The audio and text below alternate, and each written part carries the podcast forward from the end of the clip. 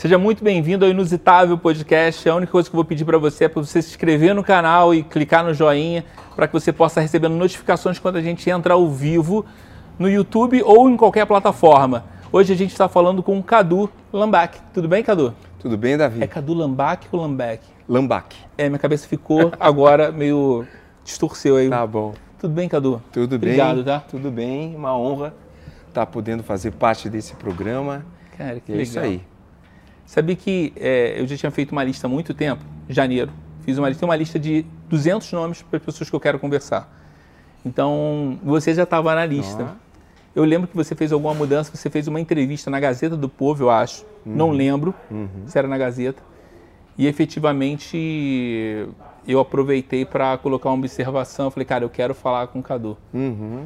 E aí chegamos até aqui. Que É. bom, poxa. Importante é estar na lista. É, tem duas coisas que eu acho muito interessantes. Ah. Você tem uma história que é, mexe com o rock nacional e você é músico. E efetivamente eu e o Bruno que estamos gravando também somos músicos. Uhum. É, em algum momento a gente é mais sensível a determinadas coisas como você também é. Uhum. É, a música leva alguma sensibilidade. Sim, Agora a pergunta é, você sempre pensou em ser músico desde quando era pequenininho? sempre, sempre. Olha, assim, eu estava engraçado, eu estava pensando, eu acabei de escrever uma biografia que eu vou lançar dia 11 de outubro, e eu estava pensando, eu estava hoje, eu falei, puxa, eu vou dar essa entrevista lá pro Davi no programa dele, e me veio uma lembrança que não está no livro e é que é muito interessante. Quando eu tinha cinco anos de idade, eu estava eu tinha eu, eu no jardim nessa época, né? E o Manuel da Nóbrega, o pai do Carlos Alberto da Nóbrega, tinha um programa, já tinha aquele programa A Praça é Nossa. Sim. E ele veio fazer um programa aqui em Curitiba. E ele chegou lá, e não sei como foi, a, é, uma pessoa foi até o jardim que eu, que eu, que eu, enfim, que eu frequentava e pediu para a diretora do jardim é, escolher três crianças que fossem desinibidas para fazer parte do programa. E eu fui escolhido. E fiz parte, então com cinco anos, eu participei de um programa do Manuel da Nóbrega, aqui em Curitiba.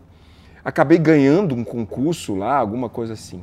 Então, desde os cinco anos, eu frequento, de certa forma, um palco. Né? E a minha mãe já lecionava piano, eu com... Nessa idade, me lembro que minha mãe lecionava muito, muitas horas de piano. E era muito Mozart, muito Bach, muito Liszt. Os, os russos também, minha mãe, a mão direita da minha mãe, eu chamo ela até hoje de dedos leves, porque ela tem uma mão Legal. direita, pianistaça assim, né, minha mãe. E eu com cinco, nessa idade ficava sentado assim, vendo os, os alunos passando, e aqui a minha mente encharcada de notas. Assim. Não, imagino, né? Porque isso influencia, né? No- E eu, justamente, já era sensível à música, então eu me lembro de criança assim, né? Aquela coisa e tal. Até o dia que ela chegou para mim e falou: Meu filho, você quer tocar piano? Eu falei: Não, eu quero tocar violão. Porque eu não aguentava mais o negócio da tecla, entendeu? Porque aquilo estava muito dentro de mim. Mas é uma entendeu? coisa engraçada que o teclado ou o piano, ele não dói o dedo quando você é pequeno. Né? Aham. Eu tenho, sei que tu, tu tem calo. Aham. Né? É, Não dói mais o dedo, mas efetivamente para quando é criança, dói o dedo também. Tu estava enjoado daquela Não situação. aguentava mais, assim, não a estética, mas aquele universo pianístico, né? E toda vez que eu faço um arranjo, eu sempre falo assim, não, porque aquele acorde, daí o cara pergunta, mas você é teclado, você é pianista? Eu falei, não, eu sou guitarrista, mas eu sempre penso em, em acordes na- no piano, entendeu? Os acordes no piano parecem que são mais abertos. Você Mais consegue aberto, ver. né? é, o Você piano consegue ver o A, é o Lá. orquestral. É. O bom do piano é que você pensa numa orquestra. Mas voltando à sua pergunta, eu então é uma coisa que eu, quando eu vi eu já estava dentro. Não tá, não tinha como não ser músico, entendeu? Era uma coisa Legal. que entrou nos poros mesmo e não deu para sair. Teu pai também era, era músico? Porque a tua mãe era, né? Meu pai, ele tinha, ele era talentoso, ele tinha uma veia musical. Ele tocava harmônica, mas promovia muitas festas na minha casa. Entendi. tanto em Curitiba como em Brasília.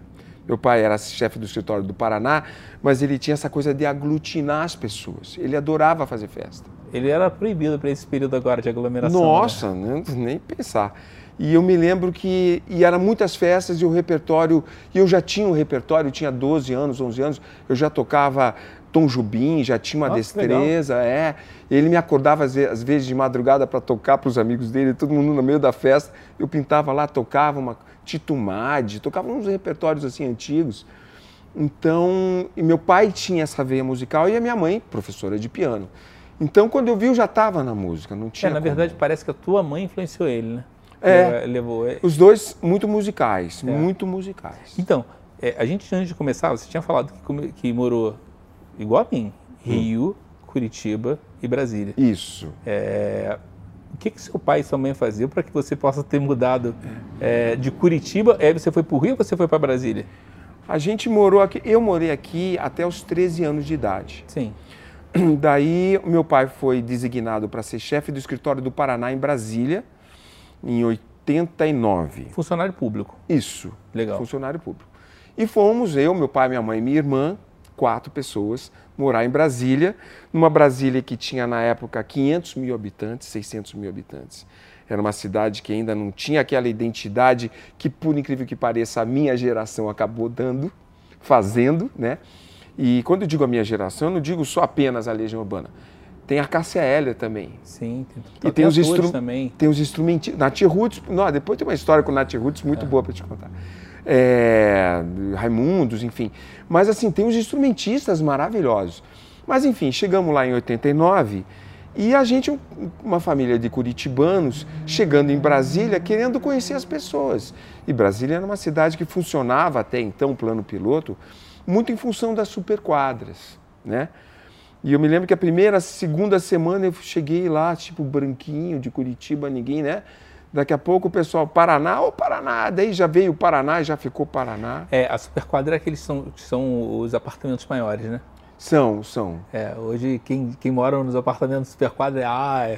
É, são até hoje Mas são, não tem elevador. é, são designados aos senadores, deputados, Legal. pessoal da, da- da- do Banco do Brasil, o Dinho Ouro Preto, o pai dele morava na 213 Sul, que é é um- uma quadra para os diplomatas, não sei se até hoje é, deve ser. Então é uma cidade toda setorizada. Setorizada até culturalmente, né? Sim, sim. Então, e a gente habitou aquela cidade que tinha sido uma grande viagem do JK e foi mesmo. É. O cara dormiu, acordou com aquela ideia e, e acabou fincando no meio do país uma cidade. Isso é muito, isso eu acho incrível. Ele cortou. Eu vi um, tem uma parte do Congresso Nacional tem uns museus, ele tem É, Lúcio Costa. ele fincou ali aquela ideia e as pessoas compraram essa, essa ideia. Isso que é mais maluco, né? É. As pessoas compraram, o país eu, comprou. Eu imagino que ele teria.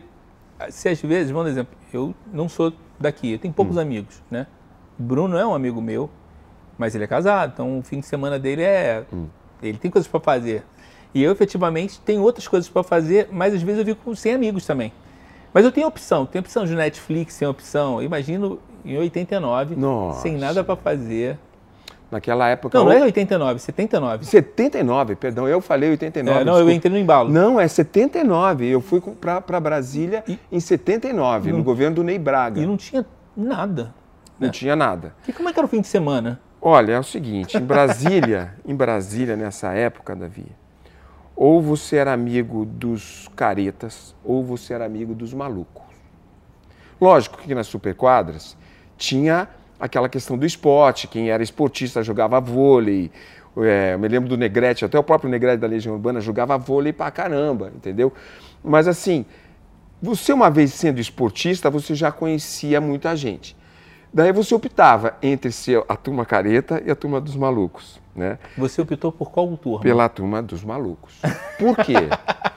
A turma dos malucos, ela é desafiadora, entendeu? Ela é, ela te desafia. O cara te questiona, né? E eu caí na turma dos malucos. Foi uma opção? Foi. Foi, claro. Foi, foi. Uma opção pensada, né? Então, ainda graças a Deus que eu caí na turma dos malucos. É engraçado, né? E você não parece ser tão. Era malucão na adolescência? Não, não. Participou- Era, era do meio termo, né? É, porque, veja bem, para você entrar, primeiro, para você entrar para a turma, você tinha que passar alguns, né? Tinha que fazer, tinha aquele, toda aquela passagem, né? Ritos de passagem, né? Eu não era malucão, não. Tinha uns caras que eram mais malucões.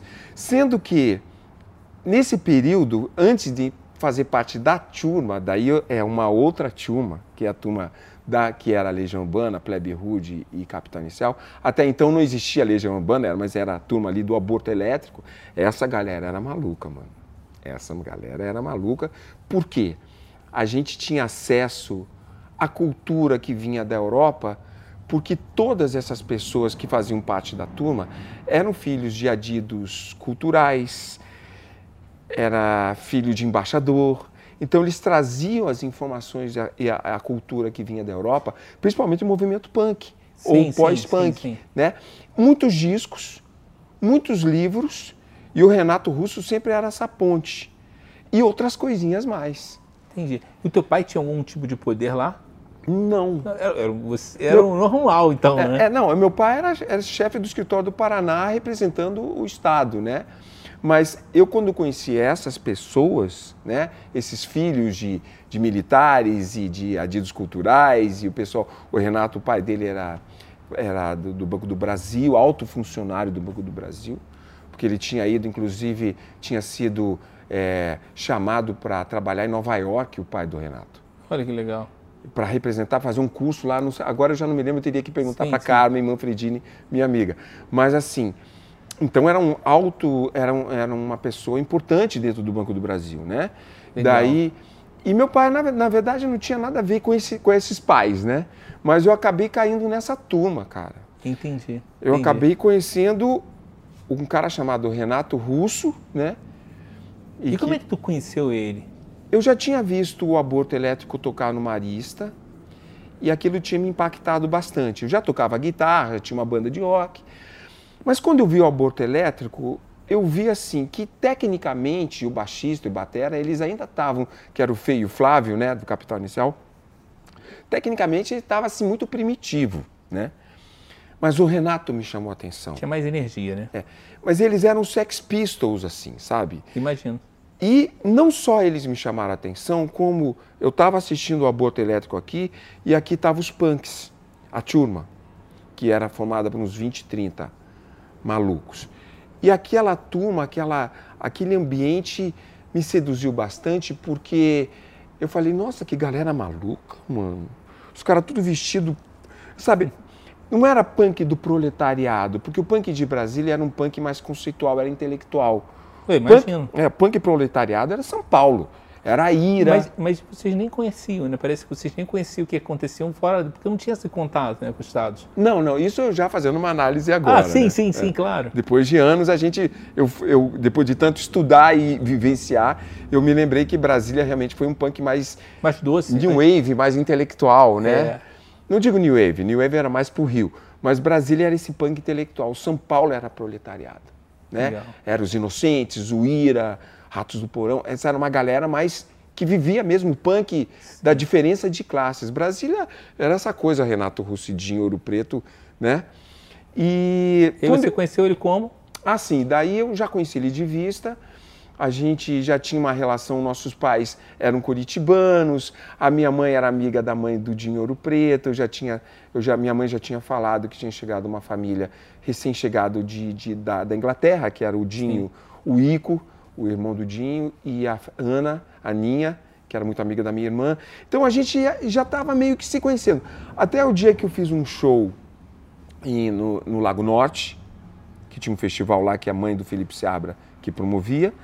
Eu desci do palco, o Renato chegou para mim e falou: Cara, eu quero montar uma banda com você. Eu desci do palco e falou: Quero montar uma banda com você.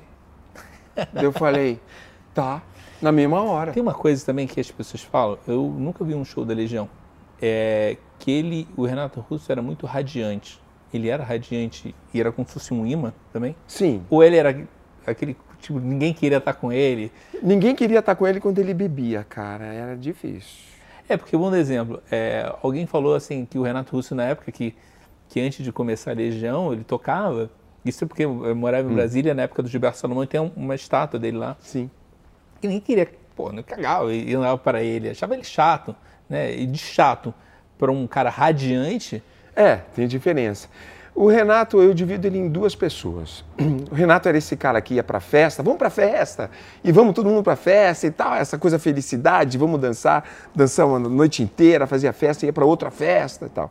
E tinha o um visionário. O visionário mesmo, é um cara que já tinha uma visão de do que era marketing, por exemplo. O Renato sempre achei um cara muito marqueteiro. E ele percebeu que o que ele tinha dentro dele, que era essa erudição, ele teve um momento que ele falou: Ah, isso quer dizer que eu, com quatro, cinco acordes, eu posso montar uma estrutura musical e eu posso trazer esses, esses conceitos comigo, esses, essas, essas ideias, né? Então era o visionário. É esse cara que depois de 25 anos da morte dele, crianças de 10 anos cantam Faroeste Caboclo do começo ao fim, com uma visão crítica dos atores, da, da, da, né, sabendo quem era o João do Santo Cristo, sabe, sabendo, vamos dizer assim, é, reconhecendo essas figuras. Então, com uma visão crítica da sociedade que fui adquirir eu, com 21 anos. Essas crianças. Então, na minha, a minha tese é que acho que o maior legado da Legião Urbana são os legionários. É, não, é verdade. Entendeu? Mas enfim, chegamos ah. lá, desceu do palco, pá. Ah. E, e, eu acho também que ele era muito radiante também. Sim, ele tinha essa coisa. Ele era uma pessoa intensa, vamos dizer assim, né? E aí? Sim. Daí montamos, daí vamos montar a banda. Isso na no sábado. Segunda-feira ele me liga. É engraçado que hum. você está falando de um cara que pra gente, para muita gente, ele montou um monte de conceito que você está falando quando ele era uma plantinha ainda, uma Sim. semente. Sim. Eu imagino que ele deveria ser totalmente acelerado, com muitas energias e muitas ideias também, Sim. né? Sim. E implantar. Eu, efetivamente, é cabeça de empreendedor, né? Então, quer fazer, quer fazer. É muito engraçado isso, né? E é fora do mundo dos pais dele, né? Ele tinha uma velocidade, realmente. Isso que você me falou é verdade. Porque quando ele me ligou na segunda-feira, já para combinar o ensaio, ele já tinha um cronograma de ensaio. Entendeu? Que legal, cara. E, e, ele, no primeiro ensaio que nós fizemos na 111 Sul, Sim. onde eu morava na minha casa, os primeiros ensaios foram na minha casa. Ele, quando a gente desceu e o Bonfá foi embora e a gente ficou embaixo do bloco, que a gente ficava muito embaixo do bloco sem ter o que fazer, né? Ele falou assim: pô, cara, acabei de ler um artigo de um guitarrista britânico chamado Mike Oldfield. Mike Oldfield foi o cara que fez a trilha sonora para aquele filme O Exorcista. Chamam um disco chamado Tubular Bells. O filme teve um sucesso mundial e o Mike Oldfield tinha 18 anos na época. E ele falando para mim, o Mike Oldfield, ele não deixa passar uma ideia, ele anda com um gravadorzinho debaixo do braço. E a partir de hoje, eu não vou deixar uma ideia passar. Todos os ensaios serão gravados. Então a gente ensaiava, ele ia para casa, ouvia ensaio e já voltava com duas músicas prontas. Esse era o processo de. Essa era a velocidade do Renato. Engraçado, porque a, a banda mais bonita da cidade também teve aqui, a Iara, e ela falou que eles gravavam tudo. Na verdade, ela nunca pensou em gravar. O Vini, que toca teclado, que começava a gravar tudo. Então, eles têm a primeira gravação de tudo. Tem vários HDs. Então, assim, a, a geração era diferente, né? Então, quando você grava uma música, ou tem a, como gravar, né? Uhum. Telefone celular, ah, sim, máquina, sim. O celular hoje faz é, essa 2010, função. então a gente é. filmava com aquelas câmeras pequenininhas, TechPic, eu acho, uhum. e agora mudou para celular. Mudou né? para celular, mas, é. eu, mas eu, o resultado... A ideia era a mesma. O resultado é o mesmo, É inclusive. capturar é. o que estavam fazendo naquele momento. É, o resultado é o mesmo, né? Assim como os poetas também têm essa coisa com guardanapos, né?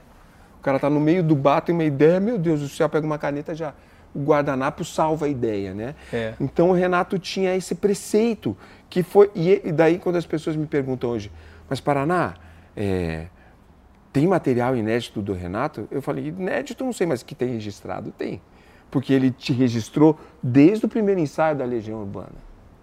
Desde quando eu era disso, da né? banda, que eu fiquei um ano com a banda. A gente registrou. Nossa, um ano. Você entrou exatamente quando eu nasci? Em 82. Loucura, né? Fiquei o ano de 82 inteiro. E aí, quantos shows vocês fizeram? E aí, como é que era? Era você, o Renato? E o Bonfá. O Bonfá. Era um trio. Daí a gente fez. É, eu fiz com a banda quatro shows apenas. Teve um de Pato de Minas, Isso, famoso, né? Foi o primeiro show, é. Mas eu fiz com a Legião Urbana quatro shows e fizemos inúmeros ensaios inúmeros. Imagino. E gravamos todos, né? Mas o de Patos de Minas realmente ficou emblemático, né? Porque foi por filme e tal. É. E é o primeiro show que a gente faz e que a gente desce do palco algemado, né? Todo e... mundo? Você também? Eu também. Todo mundo.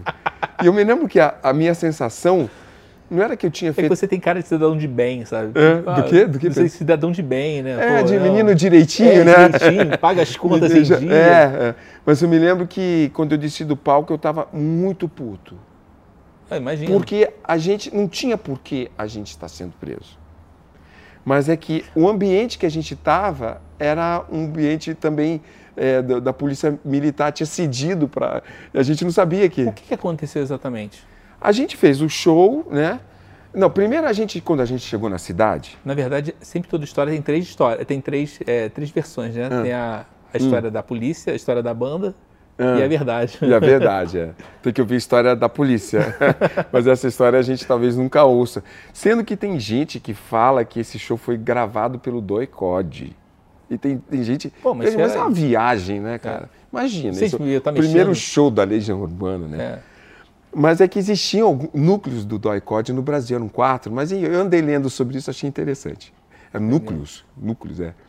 Mas enfim, a gente chegou em Patos de Minas e, e eu me lembro que quando, colocaram a gente numa baia dentro do, do, do, do, do festival de, do milho, né, de Patos de Minas e tal. A gente ficou numa baia, assim.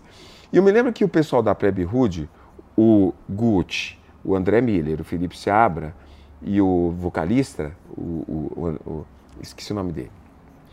Os quatro levantaram e falaram: Ah, vamos dar uma volta na cidade.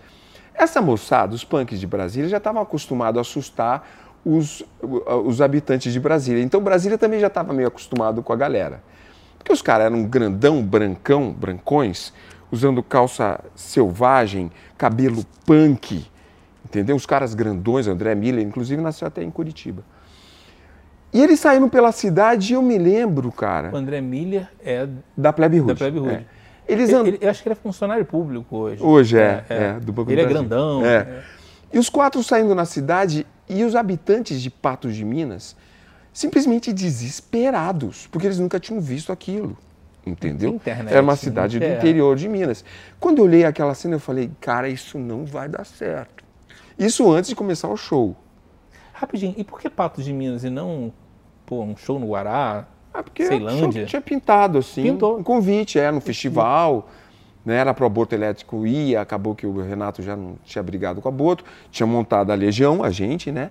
E aí tava lá vocês assustando o pessoal lá de Cê, É, mas eu não tava com essa galera que tava assustando, eu tava lá na baia. É, pelas fotos parece que você era super de boa. É, né? eu sempre, eu, eu nunca fui punk, eu sempre fui roqueiro, entendeu? Eu sempre tinha essa coisa de ser ou músico, né? Mas punk mesmo, de botar o cabelo, eu nunca, nunca comprei essa ideia, também sem problema nenhum. E eles também não davam a menor bola para isso, tá tudo certo. Importante que eu tocava a minha função ali na banda. Daí, cara, quando a gente fez o show, primeiro foi a Legião, tocamos é, em cima dos telhados, é música urbana, música urbana 2. Eu já percebi uma movimentação esquisita da polícia militar ali, assim, na frente do palco. Quando veio a plebe rude cantando, será verdade, será que não, nada do que eu possa. Cara, daí que a coisa pegou. E foi quando acabou o show, a gente foi tirar, eu estava arrumando a guitarra, tinha um corredor polonês assim de policiais militares, e eu comentei com o Renato, pô, que legal, né? O pessoal aqui fazendo segurança. a segurança. Ele, não, Paraná, nós vamos ser presos, cara. Deu, é? Ele é. Pá! Daí descemos, né? Fomos presos. Mas. Cara, quantas horas? Ficamos 40 é. minutos, bicho, assim. porque... vocês estão tudo com. Não, e tudo de Brasília. Novinho. E os caras assim, tipo, que, filho de quem, sabe? Aquela coisa. Esses caras são de Brasília, libera já, bota no, no, no, no ônibus. medo, né? Oi? Tinham medo de Brasília. Né? Lógico, né? alguém poderia ser filho de, de, de, E tinha muita gente ali que era filho, né? É. De, de, de embaixador, assim, não vão mexer com isso, né, cara? É. Então essa história foi assim, foi essa a, a, história relacionada a esse show. Lógico, tem muitas coisas que inclusive estão no livro. Não, né? Eu também não quero antecipar também. Não, mas é que tem tanta coisa no livro, Davi. Mas é tanta coisa, assim, minu, coisas minuciosas, entendeu? Não, imagino. É, a gente, nossa, tem muita história. E aí, daí vocês fizeram mais três shows. Tem mais algum show marcante que vocês tiveram, além de ser o primeiro hum. show ser preso, vai ser esse primeiro show, Marcante. é. Eu fiz mais três outros shows. Nós abrimos o show da Blitz, que foi um show importante. Não era Blitz do Rio. Era, era Blitz do Rio. Era Blitz do Rio? Era Blitz do Porque Rio. tinha uma Blitz também em Brasília. Tinha, Blitz 64. Legal. É. E foi Mas... onde? Oi? E foi onde esse show? Esse show foi na Associação Atlética, não sei se foi na ABB eu, ou no, eu não me lembro. Nossa, então deveria estar explodindo, né? Que você não soube me amar. Isso, foi isso. Os caras estavam explodindo. Nossa, que legal, é. cara. Quando falou Blitz, eu pensei que fosse que tem uma Blitz também. É de Brasília. De Brasília, que é. vocês. Que aí é a patotinha, né, de vocês, é. né? Não, a gente abriu o show da Blitz mesmo. Que legal, cara. Me lembro da Fernanda, a gente no. Eu, eu Bonfá, sentado assim no, no camarim, aparece a Fernanda Abreu, a gente, não. Fernanda é linda. É, eu e o Bonfá, nossa, e ela, daí a gente, daí ficou essa, só isso que rolou. Mas eu me lembro que era uma coisa carioca, né? É. E a gente no meio do cerrado, com aquela estética do cerrado. É, é engraçado essa coisa do carioca. Carioca, eu me mudei pra cá, e aí eu acho que a única coisa que falo do carioca, hum. que ainda não perdeu, é o solo do sotaque. Ah, eu adoro o seu sotaque, eu escuto isso. Ah, o sotaque acho que é uma grife ainda do carioca. É que não é tão. É o swing do carioca. É, não é uma coisa é. tão, tão manchada, né? Mas enfim. E aí fizeram esse show de, de, abertura? Sim, abrimos a Blitz, fizemos mais dois shows assim importantes, inclusive o show que é da, daquela foto que vocês colocaram, que é a capa do meu livro, é o último show que eu fiz com a Legião. E cara, foi o melhor show que eu fiz com a Legião. Tá sentado, né? Não, eu tô na verdade. Tá afinando? É, não, eu tava fazendo um movimento ah, assim, né? Entendi. E esse show, para mim, foi o melhor show da Legião, porque a gente cantou, é, a gente tinha um arranjo muito bom, tinha músicas é, inéditas, a gente tocava o Cachorro, que era instrumental, Provençal das Quadras, Dois Corações, músicas que nunca nenhum legionário ouviu e que algum dia vai ouvir. E tinha é, já Conexão Amazônica, tinha um arranjo muito bom. E eu me lembro que nesse dia bateu. Eu senti uma onda no palco, falei, nossa, que bandaça, caraca. Renato mandando bem, cantando bem, tocando baixo. E o Bonfá, falei, uau. Ah, o Renato tocava baixo ainda. Tocava baixo, é. era um trio, Sim. né? É, ele, ele cantava e tocava baixo. Sim. Depois que ele sentiu essa necessidade de estar mais próximo do, do público, que todo banda tem que ter, um cantor, ele tem que estar mais ali, mais mobilidade e tal. Mas ele estava ali, entre aspas, preso no baixo, né? Então foi o último show que eu fiz com a Legião. Infelizmente, logo depois eu senti necessidade de. de, de... E por que você saiu? O que aconteceu? Eu tinha, então, aquilo já estava já não estava, eles também não estavam se sentindo muito confortáveis, porque a minha estética, ao mesmo tempo que eu que eu via The Police, The Clash, aquelas bandas punks, né, The Cure, U2, eu ouvi Gilberto Gismonte entendeu? Eu via Hermeto Pascoal. Eu não tinha essa coisa de não só vou ouvir é, punk. Eu via outras coisas, Jean-Luc Ponty. Eu colocava o disco do Jean-Luc Ponty e pirava, que é um violinista francês. Os guitarristas quebrando tudo, eu, aquilo mexia mais comigo, entendeu? Essa coisa da guitarra mais solista, né? As estruturas musicais eram diferentes, eram mais interessantes. Então eu via naquilo ali uma forma de expandir musicalmente. Enquanto a ideia punk era ao contrário. Era fechar, restringir Entendi. E deixar o verbo ficar na frente. Que foi todo o movimento do rock, pop rock nacional, foi muito em função, função disso. O verbo na frente e a guitarra atrás. Mas bem atrás, não é bem atrás. Né? É Tanto é que. É, e o Renato já vinha falando, pô, Paraná, faz mais barulhinho na guitarra ele já estava na frente porque existe uma matéria em Berkeley chamada noise.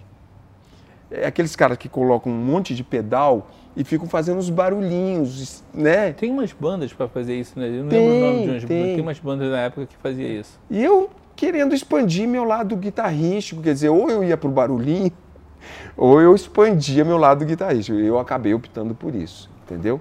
Entendi. Mas, Mas assim, na verdade, existiam aquelas revistinhas de cifra, né? Sim. Que falava que, é, e aí alguns contavam história e falavam que você tocava demais para aquele circuito. Já, provavelmente você já leu isso também. Já, já. Existe essa lenda que é. eu tocava demais para os padrões... Punk. Punk.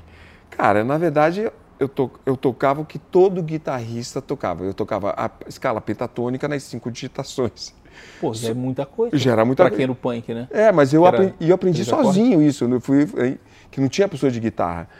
E mas aprendeu, como é que aprendeu sozinho? Aprendi sozinho, porque eu tinha tanta gana para estudar, para tocar guitarra, e não tinha pessoa de guitarra, que eu peguei aquela estrutura da pentatônica e falei, mas peraí. Combina, ela... é porque é coisa de combina, combina. É, ela tá aqui, ela pode vir para cá, ela pode vir para cá.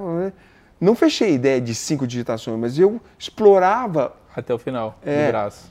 Já a galera já ficava. Daí os punks já falavam, "Ei, isso aí, ei, isso aí não pode. Isso aí não pode. É, imagina. É, daí eu falei, como não radicais. pode, cara? Entendeu? E aí saiu da banda, Hum. e aí o que que fez? Saí da banda e fui morar em São Paulo. Meu pai me manda um Ah, jornal. foi morar em São Paulo, então. Fui morar em Então, São- Tatuí. Morei em Tatuí um ano e meio. Então tem São Paulo também aí. Ah, é? É, falou, Olha que falou só Curitiba, Rio e Brasília. São Paulo, é. Que tem essa, essa coisa de querer conhecer o mundo, Eu, eu não né? conheço Tatuí. Tatuí é próximo da capital? É, fica a 200 quilômetros, eu acho, assim. E eu me lembro que meu pai me manda um jornal de Brasília, meu pai me mandou um jornal com a capa assim, Legião Correio? Urbana, Correio Brasiliense, Legião Urbana. Ele falou, aí meu filho, a banda que você tocava, eu... "Hã?" Falei, nossa. Naquele momento, ou eu me tornava um puta músico, desculpa o palavrão, eu não falo, mas assim, eu utilizo desses adjetivos de impacto às vezes. Ou eu virava um super músico, ou eu desistia. Falei, agora eu vou ter que fazer valer. E já tinha essa vontade mesmo, né? Então eu saí da banda e vi que a Legião, eu falei, não, eu vou ter que construir a minha carreira também como guitarrista. E fiz universidade, voltei para E aí Brasília, você fez a Universidade de Músico? fiz Universidade de Música na UNB. Cara, que legal. É. Foi bem, bem legal. E aí, fez a faculdade? Fiz a faculdade, me formei, casei e Mas continuando sendo músico. continuando É sempre, você formou, né? sempre músico. Daí comecei a trabalhar é, com os músicos de Brasília, fiz, trabalhei em evento. Isso é que, em que ano, mais ou menos? Isso já eu me formei em 90. Então, 90. 90 já tinha, tinha muita sertaneja ainda, né? Ou Olha, não? eu peguei, eu peguei o sertanejo também, peguei uma época do sertanejo bom lá. Cheguei a fazer, cheguei a fazer turnê, pagava-se muito bem. Sim. Eu casado com criança, com filhinha, né? É, interior de Paraná você viu os caras de ônibus também. A gente nem Lógico. conhece os caras, mas hoje é Eu- tudo segmentado, né? É, eu me tornei naquele momento um cara que trabalhava é, assim também como, vamos dizer, eu deixei de ser protagonista e passei a trabalhar como músico, acompanhando cantores, entendeu? E não sofreu? Não, porque eu precisava aquilo, eu precisava cair na estrada. É, é porque assim, a, a gente às vezes tem que levar. A gente é uma pessoa, a gente é uma, parte de uma engrenagem. E a gente às vezes leva determinadas coisas para algum lugar. E às vezes ser o protagonista, às vezes, não é para todo mundo. Não, E se você é. entende a situação, para mim, tanto. E eu queria ser, eu queria muito ser coadjuvante, porque eu queria entender a engrenagem, a É, engrenagem. é a parada do coletivo, você ajuda para o coletivo É. Eu tive a oportunidade de, de, de, de acompanhar Belchior.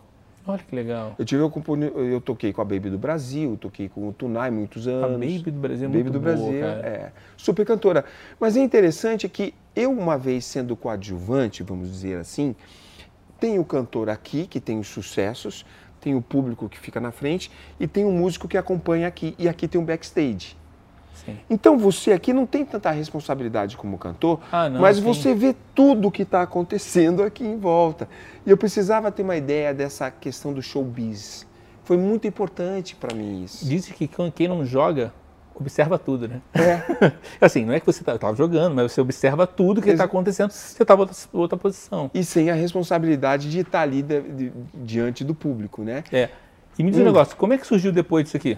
Quem é o primeiro CD aqui? Esse Esse tá- é tá o, bem- o, bem o Last. Blues é o primeiro disco que o Renato é que o Renato ficou de em 96 ficou de cantar uma música. E esse aqui depois. Esse é de 2015 que eu lancei aqui em Curitiba. Esse aqui é o instru- só instrumental. Os dois são instrumentais. Tá. E onde é que o Renato, o Renato Russo ia cantar? Essa Ia aqui. cantar o Last Blues, é. E ele, eu fiz a, o- quando o meu produtor falou, Cadu, vamos gravar o teu primeiro disco. Daí eu falei, beleza. Ele falou, liga pro Renato. Eu liguei pro Renato e isso foi em 95. Falei, Renato, vamos cantar uma faixa do meu disco? Ele, vamos. Só que tem que ser logo. E eu não entendia que ele tem que ser logo. E logo em 96 ele veio a falecer, né? Entendi, entendi. Então tem essa passagem meio triste assim. Cadu, é, a gente tá com o tempo tudo estourado aqui. O Tá Bruno tá bom. assim, ó, fazendo pra mim. Maravilha. Tem muita história. A gente, eu vou sentar com você, a gente vai fazer um outro evento para que a gente Tá. possa conversar. Tá. Nem que eu vá na tua casa, Tá bom. você vai na minha pra gente fazer isso. Tá. É, fico muito feliz, obrigado por ter participado. É, peço desculpa, porque fica um tempo muito curto, a gente estava programando tipo uma hora, Tá. e aí corta as nossas coisas, mas fica tranquilo. A gente vai fazer de novo. Tá bom. O que, que eu vou pedir? Que as pessoas sigam. Fala aqui como é que as pessoas podem encontrar vocês para encontrar nas redes sociais. Eu tô lá, Cadu Lambac. Eu, depois eu passo para você então, né? No, no Facebook tá lá Cadu Lambac, no Instagram também. E eu vou passar para você também o meu canal no YouTube de um disco que eu acabei de gravar de blues instrumental. Tá. Mas também você, se você colocar Cadu Lambeck, você consegue achar. Sim. Tá, agora essa última coisa, mas como é que o, o Eduardo Paraná passou para Cadu Lambac? Porque é, meu- em Brasília eu sempre fui Paraná. Então, Se eu chegar em Brasília agora, os caras falam, pô, Paraná, né? Mas é que eu ia lançar meu primeiro disco, o Last Blues, em 97, e eu não. E eu, assim, meu, meu nome artístico não podia ser Paraná. Paraná é o estado que eu nasci, que eu tenho o maior carinho, né? Daí Cadu veio. Daí eu fui fazer numerologia, meu amigo. Daí foi lá, deu Cadu Lambac. Mas Lambac tem dentro do teu nome, né? É meu sobrenome, Ah, é o Cadu que não, é- não tava. E daí, a gente, daí eu lancei esse nome Cadu Lambac, o pessoal em Brasília ficou pé da, da vida. Falei, pô, Paraná, que Cadu? Cadu é nome de, de surfista, não tem nada a ver com Brasília. E o disco estourou em Brasília. Disco Legal. instrumental. Foi o quinto disco mais vendido em Brasília. E tocava nas rádios, Tem o cara. Clube do Choro também, né? Tem o Clube do Choro, inclusive eu vou me apresentar lá. Que legal. Dia, 11 de, dia 12 de novembro eu tô lá. Entendi, entendi. É, isso aí. Cadu, muito obrigado. A gente só vai finalizar algumas coisas aqui. Tá bom. Mas desde já, obrigado. Peço desculpa pelo tempo muito curto que a gente tinha planejado, mas que a aldeia cortou a gente. Tá, Tá bom? Obrigado. Obrigado, tá? Obrigado, Prazer Davi. imenso é, por você ter participado. Obrigado, irmão. Tchau. Valeu. Até a próxima. Valeu, valeu, valeu. Eh, Se inscreva no canal e siga o Cadu também, siga a gente. Enfim, é isso.